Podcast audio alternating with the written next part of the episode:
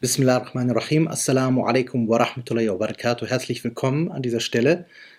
Heute möchte ich zunächst etwas über den Imam An-Nawawi, äh, Rahmatullah alayh, äh, Barmherzigkeit Allah sei mit ihm berichten.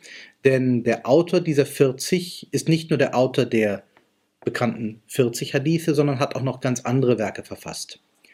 Ich beginne zuerst einmal mit den allgemeinen Lebensumständen und Lebensdaten. Äh, Im ganzen Namen ist es äh, Yahya ibn Sharaf al-Nawawi. Er ist geboren im Dorf Nawa in der Provinz oder in der Region Hauran in Syrien. Er ist geboren im Jahre 631 der Hijra, das entspricht 1233 nach christlicher Zeitrechnung. Verstorben ist er im Jahre 376 der Hijra, das entspricht dem Jahre äh, 1277 nach christlicher Zeitrechnung. In diese Lebensspanne kommen nun einige Ereignisse, die immens wichtig waren und die sowohl seinen Lebenslauf wie auch zum Beispiel den Ablauf vieler Werke, wie sie verfasst wurden, beeinflusst hat. Insbesondere der Mongolensturm und die Zerstörung Bagdads ungefähr in der Mitte dieser Zeit hat wesentlich dazu beigetragen, sein Leben durcheinander zu werfen. Er war zeitweise in Ägypten auch äh, tätig an verschiedenen Hochschulen, die unter der Herrschaft der Mamluken standen. Und das war genau auch das Problem, denn die Mamluken wollten verschiedene äh, Fatwas von ihm haben und diese Fatwas äh, wollte er nicht geben, weswegen er zum Beispiel auch zeitweise in Ungnade fiel. Viele Jahre seines Lebens hat er dementsprechend auch in einer Art Exil, in einer, einer Art, äh, kann man sagen, Hausarrest verbracht. Das gab also auch ein ewiges Auf und Ab von den Werken her und von seiner Ausrichtung, äh, Anawi hat als Ausrichtung zunächst einmal sehr stark Hadith, was er auch sehr stark kommentiert hat, hat aber auch verfasst verschiedene bekannte Werke im Bereich von der Pflichtenlehre, dem Fiqh, einige Sachen im Bereich Aqidah, also Überzeugungslehre, dann einige Sachen in der Sprache, in Fachterminologie für Hadith und äh, er ist natürlich am berühmtesten geworden für seinen Kommentar zu Sahih Muslim. Beginnen wir einmal mit einer groben Einteilung. Was ist das Besondere bei Anawi und wodurch werden die Werke, auch die Arba'in, die 40er, hervorgerufen? wenn man es mit anderen Werken vergleicht und auch wenn man das Zeugnis seiner Zeitgenossen dazu betrachtet, ist das Besondere die Genauigkeit und die verschiedenen Aspekte, unter denen er den Hadith betrachtete. Auch in seiner Zeit, ähnlich wie heute, war das Problem, dass viele Leute einen Hadith nahmen, aus dem Zusammenhang herausrissen und irgendwas daraus deuteten. Daher zählt Anawi zu denjenigen Kommentatoren, die von vornherein sagten, wir müssen den Menschen den Zugang zum Hadith ermöglichen, und zwar so, dass die Leute nicht falsche Inhalte da herausziehen. Das Besondere ist halt, dass die wenigen, die wie er tätig waren, berücksichtigt haben, dass der Durchschnittsmensch nicht, Fach, nicht Fachmann oder Fachfrau im Hadith ist. Das heißt, es mussten Werke geschaffen werden, die kommentierten, aber sich an den Bedürfnissen einfacher Menschen ausrichteten, nicht nur an fachwissenschaftlich tätigen Leuten. Das ist bis heute ein Bedürfnis. Das heißt, auch heute, wenn wir schauen, gibt es in europäischen Sprachen kaum Werke, die Kommentierung von Hadithen beinhalten. Beginnen wir mit den Fachwerken von Anawi. Berühmt ist er vor allen Dingen geworden für mehrere Werke im Fiqh, in dem Falle schafiitisch. Auch hier hat er sehr viel Kommentierung und äh, Weiterführendes hineingebracht, wie zum Beispiel Minhaj al-Talibin. Als zweites hat er verschiedene Werke zur Sprache und zur Fachterminologie verfasst. Und als drittes, und das war eigentlich das Wichtigste, für das er heute auch noch sehr bekannt ist, der Standardkommentar zu Sahih Muslim, der Sharh Sahih Muslim, wie er kurz meistens genannt wird, von Anawi. Das ist ein relativ großes Werk, mehrbändig, in dem er zum ersten Mal, soweit mir das bekannt ist, den Kommentar in verschiedene Aspekte aufgespalten hat. Aspekte zu Überlieferern, ihren Namen, ihrer Herkunft, ihrer Besonderheit, Hinweise zu den verschiedenen Varianten des Hadith, warum diese Varianten wichtig sind und wie sie mit anderen abzugleichen sind, dann sprachliche Aspekte, die von der arabischen Sprache eben ausgehen und bestimmte Begriffe erst einmal grundsätzlich definieren und dann Sinngebung im Ganzen in der Abwägung von verschiedenen Varianten, zum Teil auch andere Hadith-Gruppen, die mit der ersten in Verbindung stehen. Dementsprechend ist der Kommentar auch ziemlich umfangreich. Dieser Kommentar ist von seiner Art so gut erklärend, so erleuchtend, dass er bereits zu Lebzeiten von Anawi höchst gelobt wurde und heute zählt er zu den sogenannten Standardkommentaren. Hinweis, natürlich gibt es zu den großen Sammlungswerken im Hadith verschiedene Kommentierungen, aber es gibt meistens immer nur ein, manchmal auch zwei Standardwerke, also Werke, die man sofort nennt und die eigentlich Grundwissen sind, wenn man sich mit dem Thema beschäftigt, zu diesem Sammlungswerk. Das heißt, das äh, Kommentierungswerk von Anawi zu Sahih Muslim ist das Standardwerk, so wie etwa bei Al-Bukhari das Werk von Al-Asqalani Standardwerk ist. So kann man es ungefähr sagen. Das ist jetzt im Bereich der Fachwissenschaft eigentlich ausreichend. Kommen wir zur zweiten Sektion von den Werken von Anawi. Dies sind erläuternde Werke, die ein bisschen umfassender sind. Hier ist in erster Linie zu nennen Riyadus Salihin, ein Werk, was bis heute äh, verwendet wird, kommentiert wird, in verschiedenste Sprachen übersetzt wurde.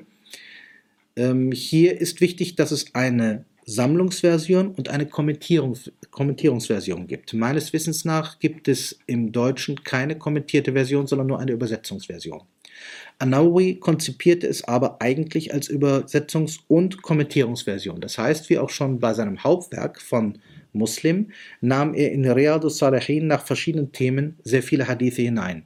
Es sind circa 1900 ohne Wiederholungen, geordnet in ungefähr 372 Unterteilungen, arabisch Fasl, die wiederum geordnet sind in ungefähr 15 Kapiteln, also 50 Großkapitel nach arabischem Muster Kitab, wörtlich Buch, also Großkapitel genannt, unterteilt in insgesamt 372 Abteilungen. Die enthalten dann ungefähr ohne Wiederholung 1900, manchmal 1902 Hadithe.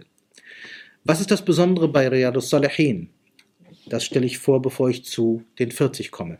Riyadus Salihin ist noch relativ kompakt. Es steht ungefähr in der Mitte zwischen den Fachwerken wie dem Hauptkommentar zu Muslim der sich hauptsächlich an Fachleute wandte, und einem Werk wie den 40er, den Arbain, was sehr einfach, komprimiert und klar gehalten war und sich allein wegen der geringen Größe, wegen des geringen Umfangs, eher an einfache Leute wandte und sich da auch dann verbreitet hat.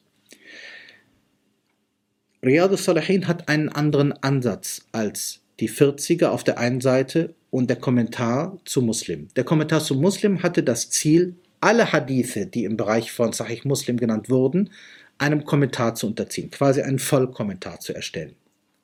Und zwar natürlich gemäß den Themen, die Muslim vorgesehen hatte, nicht Anawi.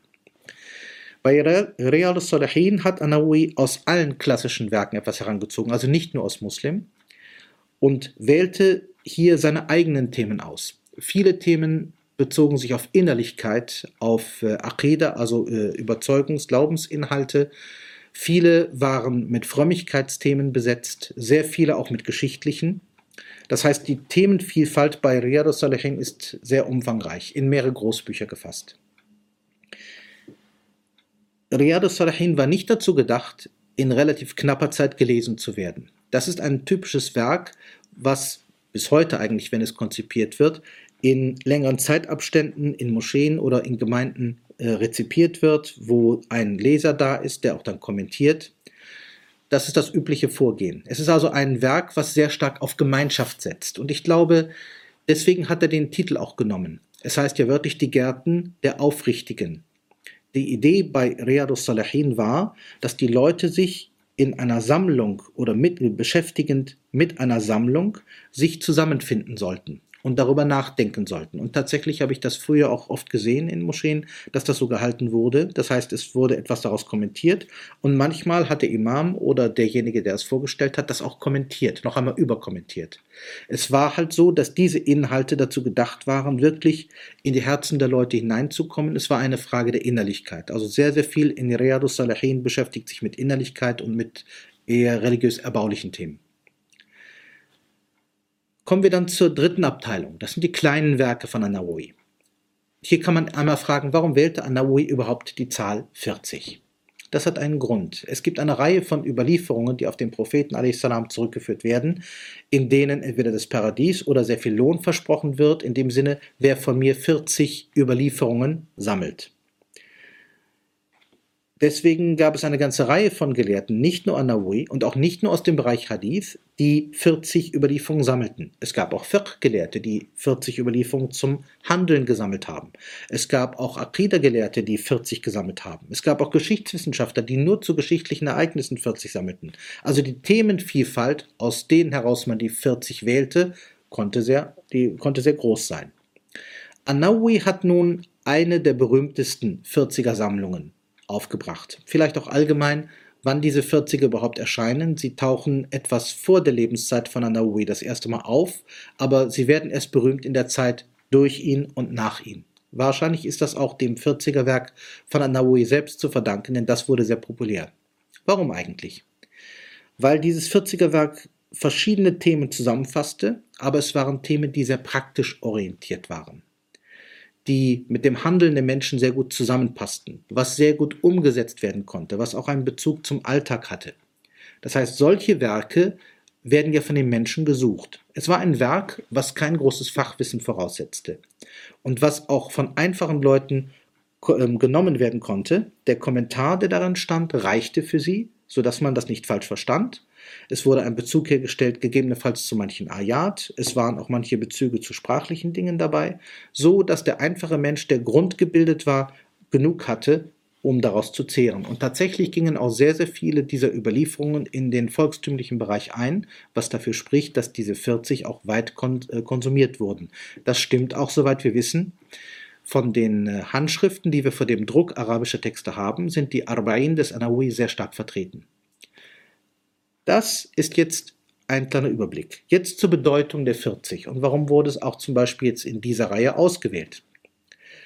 Die Themen, die in den 40 besprochen werden, sind mehrheitlich für heute auch noch relevant. Vielleicht sogar noch mehr als früher. Da man heute dazu neigt, eher auf formale Dinge Wert zu legen oder Hadith überhaupt auch nur sehr oberflächlich versteht, ist es wichtig, dass man einmal diese Inhalte nimmt und schaut, was sie wirklich beinhalten. Dass man schaut, was kann man aus dem Inhalt herausschöpfen. Welche Bezüge gibt es zum ehrenwerten Koran? Welche Bezüge gibt es zur Sprache? Welche Bezüge gibt es zum Leben? Welche Bezüge gibt es zu theologischen Inhalten? Und da sind die Arba'in sehr reich und gleichzeitig so knapp, dass man, wenn man diese 40 Hadithe, relativ schnell natürlich, durchgemacht hat, man doch aus sehr, sehr vielen Gebieten einen guten Vertreter-Hadith findet, der einen weiterhilft, der einem weiterhilft und der einen auch bereichert. Und ich glaube, das war auch die Zielsetzung von Anaui dabei. Kurz gesagt, die 40 gehören zwar zu den eher volkstümlichen Literaturgattungen, die wir in diesem Bereich der Hadith-Literatur haben, aber die 40 sind bis heute auch eines der fruchtbarsten Themen und eines der Themen, die für uns heute gut zugänglich sind, aufgrund ihrer Kürze sehr gut umsetzbar sind und nach wie vor natürlich für uns wertvoll und notwendig. Soweit dann. Assalamu alaikum wa rahmatullahi wa barakatuh.